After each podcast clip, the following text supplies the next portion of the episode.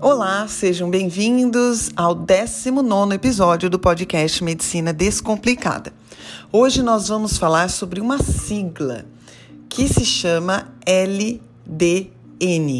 Esta sigla é para um termo em inglês que se chama Low Dose Naltrexone, ou traduzindo para o português, naltrexona em baixas doses. Esse tratamento com uma medicação antiga e bem tradicional no meio médico é um tratamento chamado de off-label, ou seja, fora da bula, mas que tem sido usado há alguns bons anos já para controle de doenças autoimunes, para alterações de humor e também para ativação de sistema imunológico. Quer saber mais sobre esta grande invenção do século XX? Fica comigo. Um abraço. Isso, Denise. Naltrexona em baixas doses. Naltrexona é uma droga comercializada desde os anos 80, tá? Ela é de uma classe de drogas que a gente chama de antagonistas opiáceos. Como é que surgiu a naltrexona? Na verdade, eu teria que falar para vocês um pouco como surgiram os opiáceos.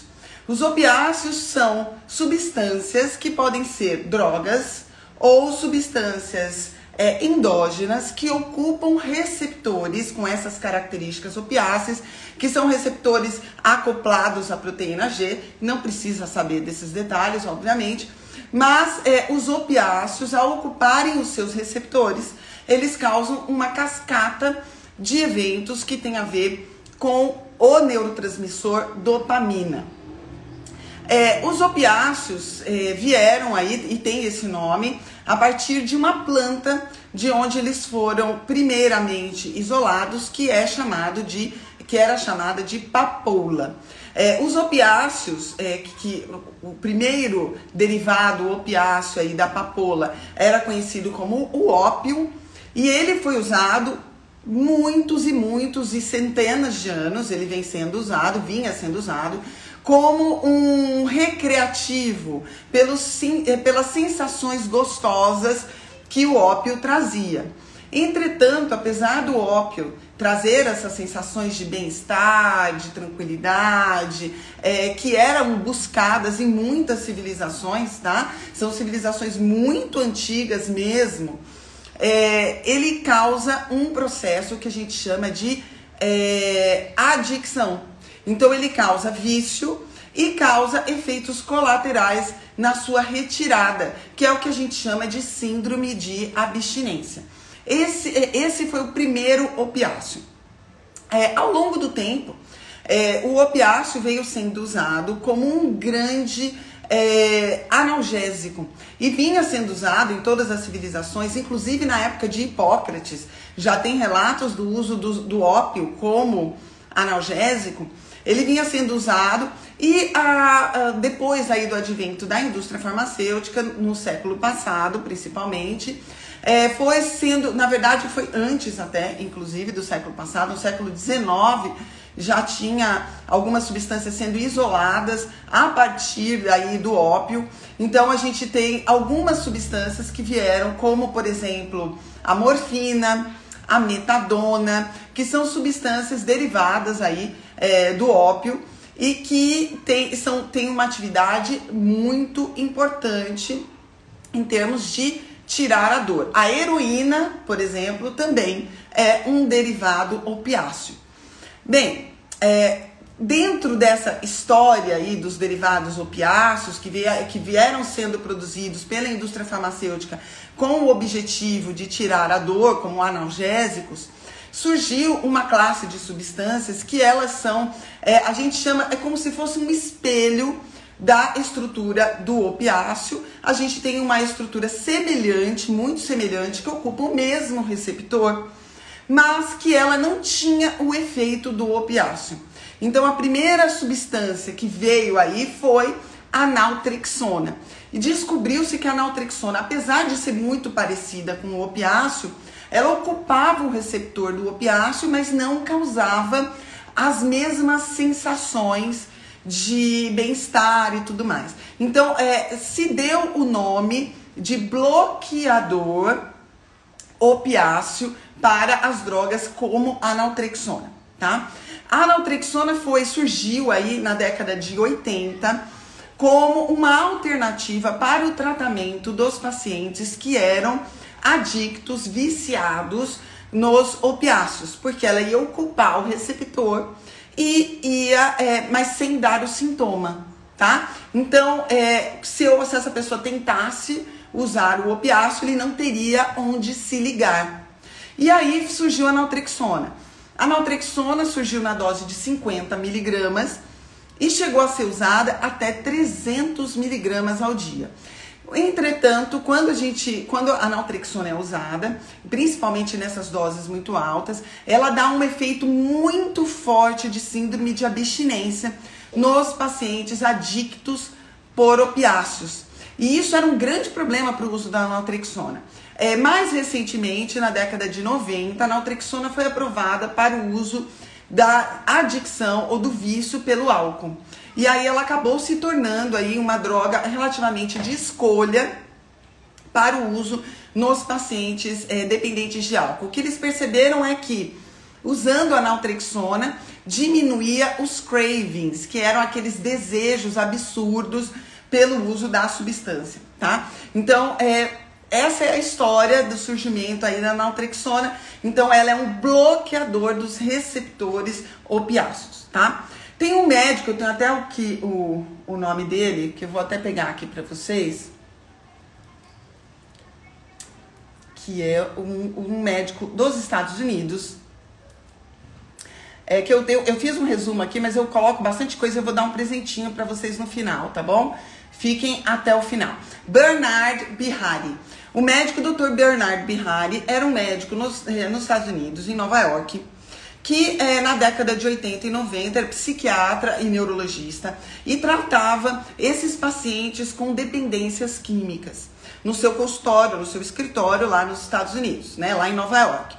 O Dr. Bihari é, começou a perceber, foi na época que surgiu o HIV e a AIDS, é, ele tinha muitos pacientes que eram adictos e que também eram, os, eram portadores do vírus HIV ou já doentes com é, portadores de AIDS, né? Ele percebeu que os pacientes que usavam a naltrexona e eram HIV positivo tinham uma resposta imunológica diferente. E aí ele foi estudar uma resposta imunológica melhor, com cargas virais mais baixas e com menos incidência de doenças oportunistas. O Dr. Bihari foi, foi estudar os mecanismos que envolviam sistema imunológico e outras substâncias que nós mesmos produzimos, que são os nossos é, opiáceos endógenos. Sim, a gente tem substâncias opiáceas endógenas. Veja bem, é, se eu tenho um receptor para os opiáceos, isso acontece porque eu tenho alguma substância do meu corpo que ocupa este receptor, certo? E quando eu uso um opiáceo exógeno, esse opiáceo exógeno ocupa esse receptor com uma força maior e com uma potência de ação maior. O que ele descobriu é que essas substâncias que ocupavam os receptores opiáceos eram conhecidas como endorfinas. Sim, aquelas endorfinas que você produz quando você faz atividade física, quando você tem uma relação sexual satisfatória, quando você está feliz, quando você tem um trabalho que você gosta, que você produz endorfinas e que dá prazer, né? Como se fosse um opiáceo, obviamente não na mesma intensidade, mas como se fosse um opiáceo. E ele começou a levantar estudos que mostravam que a endorfina tinha a endorfina endógena, tinha uma atividade muito importante sobre o sistema imunológico melhorando a resposta imunológica dos pacientes. E isso vem sendo estudado, não se sabia exatamente como era esse mecanismo, mas se sabia que os pacientes que faziam atividade física, os pacientes que tinham atividades que traziam prazer, esses pacientes tinham um sistema imunológico funcionando melhor. E aí ele falou assim: bem, se ah, os nossos opiáceos endógenos, que são as endorfinas, melhoram a minha resposta imunológica, será que se eu tentar aumentar a endorfina no sangue, eu não vou ter uma resposta imunológica melhor? Então o Dr. Bihari começou a estudar os efeitos da naltrexona, e aí eu vou chegar a explicar para vocês como a naltrexona aumentaria as endorfinas e o sistema imunológico dos pacientes com HIV, tá? Como que a, o uso de um bloqueador opiáceo aumentaria a produção endógena de endorfina? Bem, o nosso corpo é muito inteligente. Quando eu tenho alguma coisa ocupando o receptor de uma substância endógena, no caso a endorfina, eu posso ter um feedback positivo, porque ele está ocupando o receptor, mas ele não está dando é, o efeito esperado, porque ele é um bloqueador do receptor.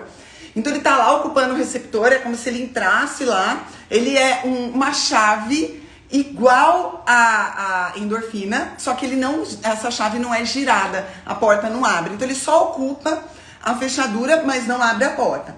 Quando o corpo percebe que tem uma substância assim, ocupando o seu receptor, ele aumenta a produção de endorfinas endógenas para tentar deslocar esta substância daquele receptor. Então, a naltrexona, enquanto ela ocupa o receptor opiáceo, há uma tendência do nosso corpo aumentar a produção de endorfinas. E é, secundariamente, esse aumento da produção de endorfinas causaria um efeito sobre o sistema imunológico. Dr. Bihari apresentou isso em vários congressos, tá? Lá, década de 80, final da década de 80, começo da década de 90. E, e esse foi o mote de vida do Dr. Bihari.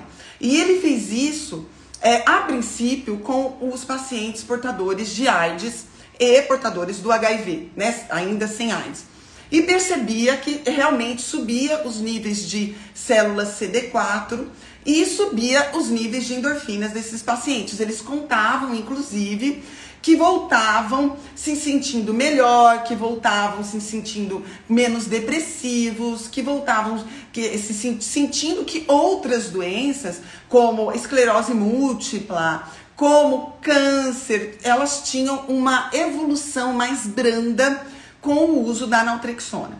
O Dr. Bihari, nos estudos dele, acabou achando é, doses menores de naltrexona, que elas dariam menos efeitos colaterais que a dose preconizada para os pacientes adictos, mas que exerciam esta atividade de estimular a produção de endorfinas.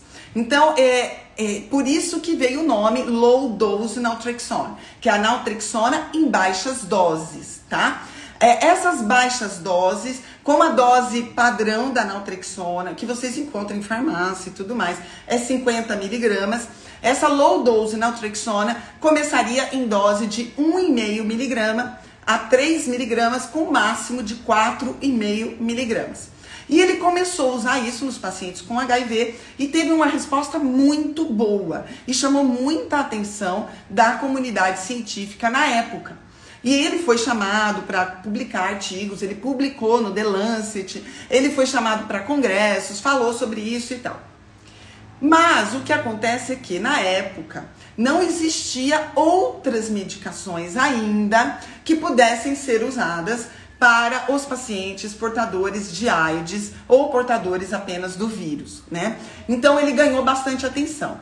Com o passar do tempo, como foram surgindo drogas que atuavam é, é, exatamente sobre o vírus, foi se esquecendo da naltrexona. Dr. Bihari não se deu por vencido. Ele começou a aplicar a naltrexona em pacientes com esclerose múltipla, com outras doenças imunológicas, como as doenças inflamatórias intestinais, e ele, como neurologista e, e psiquiatra, começou a aplicar também a naltrexona para pacientes com depressão. Apesar dos bons resultados do Dr. Bihari, ele não conseguiu mais é, publicar artigos e parou de ser convidados, de convidado para é, simpósios e tudo mais. É, é tem alguns livros aí que eu vou até sugerir para vocês, eu vou pegar depois o livro para mostrar, é, que contam uma, uma história é, um pouquinho mais extensa do Dr. Bihari, como isso foi frustrante para ele. Ele já faleceu, mas foi muito frustrante porque ele viu os pacientes com doenças autoimunes evoluindo de uma forma mais branda e melhor. Lolo, pega aquele livro, filha, que eu tava lá na, na cama comigo, aquele branco. Obrigada. Que aí eu vou mostrar o livro para vocês, tá? Ele começou é, a, a, a não ter mais o sucesso que ele vinha tendo com HIV, no caso de ter audiência, não que os pacientes não tinham sucesso. Isso foi muito frustrante para ele e ele, ele interpretou porque essas outras doenças, essas outras condições já tinham outros tratamentos que atendiam é, os, os interesses aí, né? E, e eu tô, eu tô falando deste livro aqui, tá? The LDN Book. E aí é super legal, tem bastante referência bibliográfica no final, tá? Aqui, ó, aqui é tudo referência bibliográfica. tudo referência bibliográfica, tá? E aí, é, infelizmente, a, a, LDN caiu no desuso, tá? É, de lá para cá, ainda existe LDN, no, é, LDN não, naltrexona no mercado. É, mas a medicina meio que esqueceu deste uso.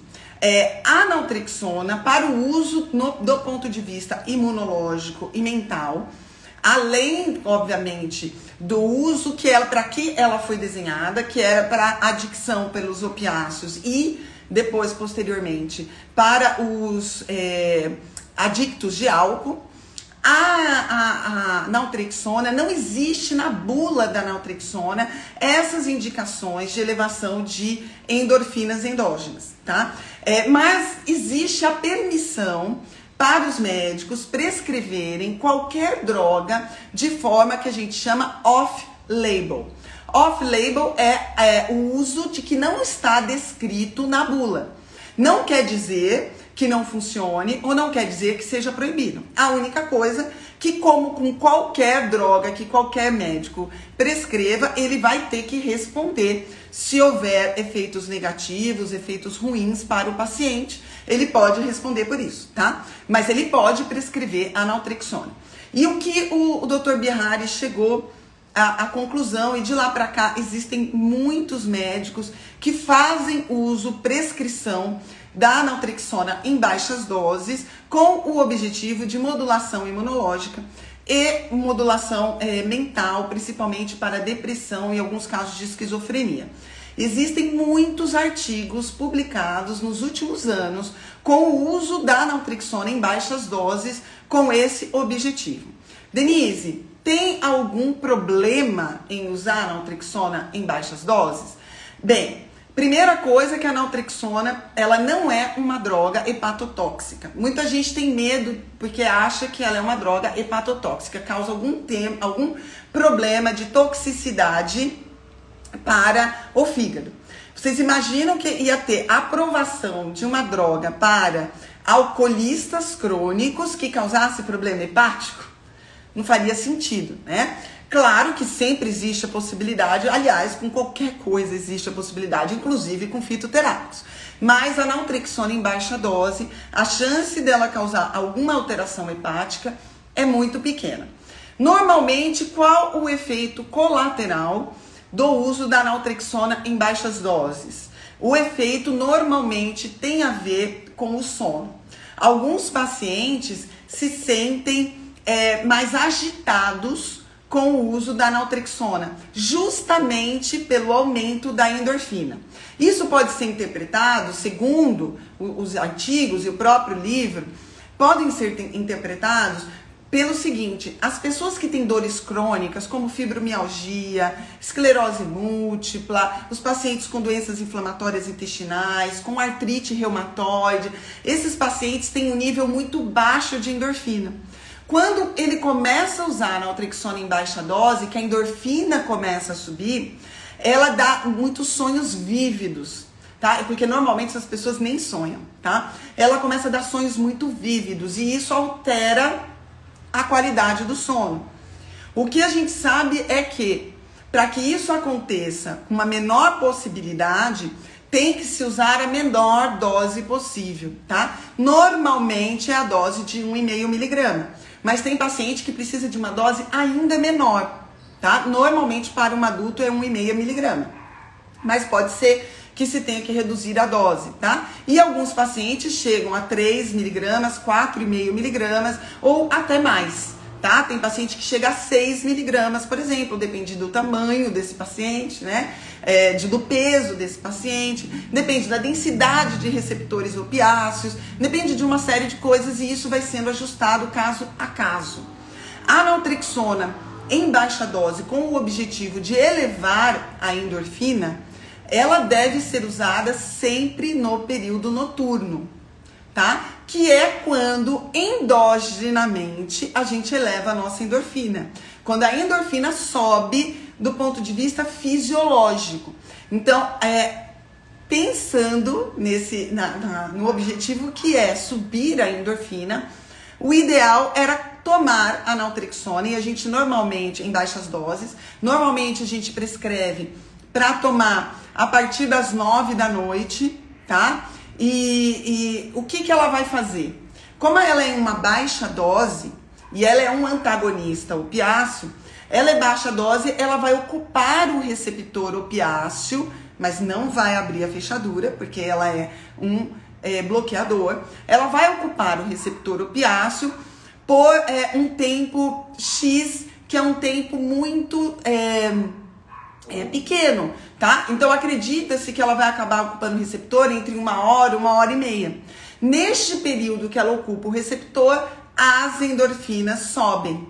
E de manhã, quando você acordar, as suas endorfinas estão num valor maior, que vai ocasionar uma sintonia melhor do sistema imunológico, diminuir a possibilidade do paciente ter um sistema imunológico ineficiente e ela pode ser usada também para os pacientes que estão é, com depressão, por exemplo, tá? Como pode fazer um desmame de uma medicação antidepressiva, por exemplo. O que se deve tomar cuidado é que não se deve nunca, em uso de naltrexona em baixas doses, consumir bebida alcoólica de maneira alguma. E além disso, é, que a gente tem que evitar, obviamente, né? E, além disso, não se pode usar analgésicos com, de, de características opiáceas, porque o aumento a tendência a fazer é, efeitos de negativos de intoxicação dessa medicação, por exemplo, tramal, tramadol, eu não posso usar junto com a naltrexona. O que é novo, o que é interessante a respeito da naltrexona é que, como eu falei no começo desta live, o receptor opiáceo é um receptor de características que a gente chama de receptor acoplado à, à proteína G.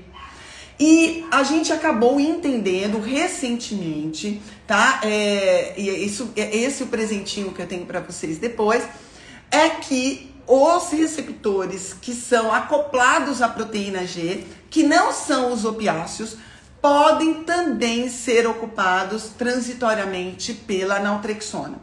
E cá entre nós, o é, receptor chamado Toll-like receptor 4, que está no sistema digestivo, é um receptor acoplado à proteína G.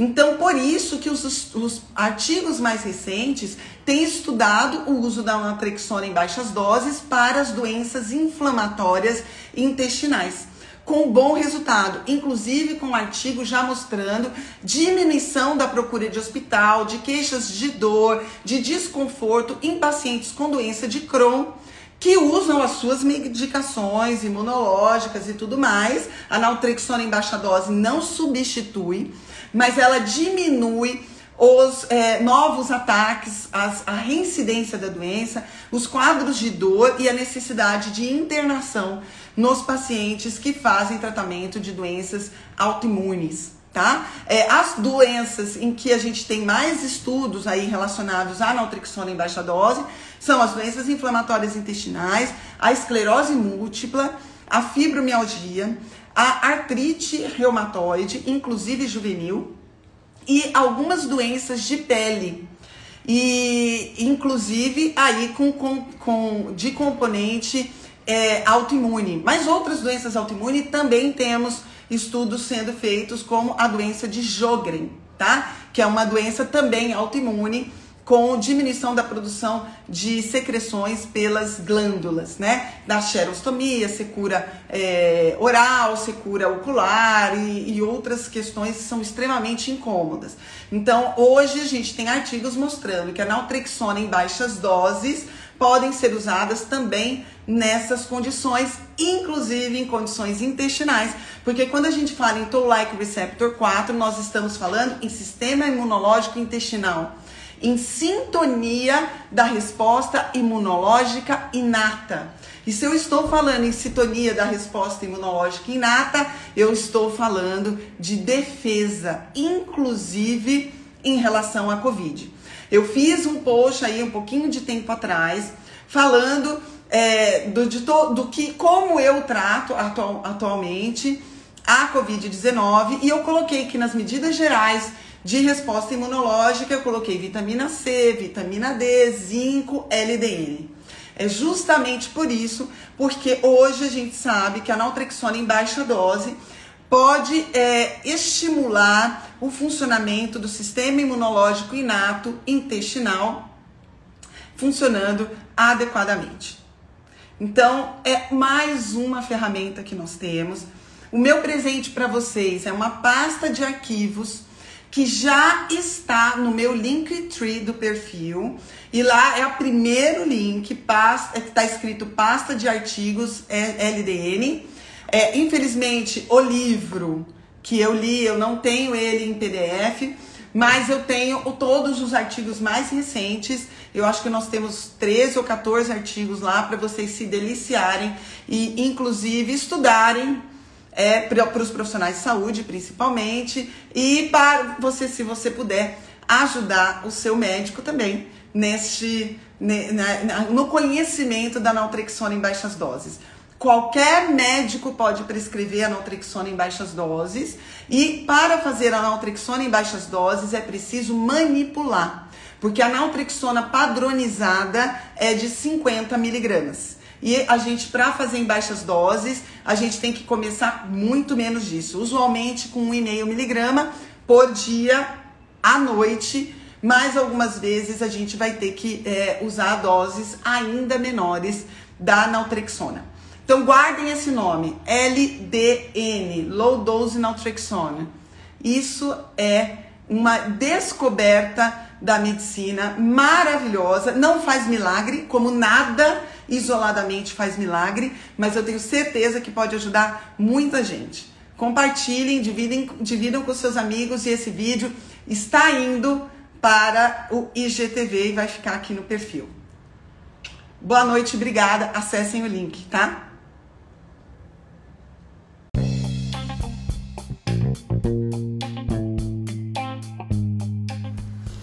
Espero que vocês tenham gostado deste episódio. Realmente, é, o LDN é uma coisa pouco comentada, infelizmente, eu acho até por desconhecimento da população é, da área da saúde, mas que é bem interessante. Aqui nas notas do nosso episódio é, está incluído o link para que vocês acessem os artigos disponibilizados. Se houver alguma dificuldade, pode checar também no meu Linktree do perfil da minha página no Instagram, arroba doutora.denise, underline, de Carvalho. Lá no Linktree vocês vão encontrar o link para essas, essa pasta de arquivos e outros links úteis para aqueles que me seguem. Um abraço e peço que vocês divulguem esta, entre aspas, novidade. Um abraço.